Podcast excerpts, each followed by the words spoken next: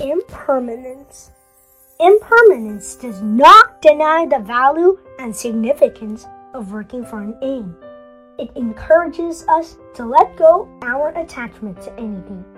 For those we love, we do not get greedy, and for those we do not appreciate, no hatred will arise.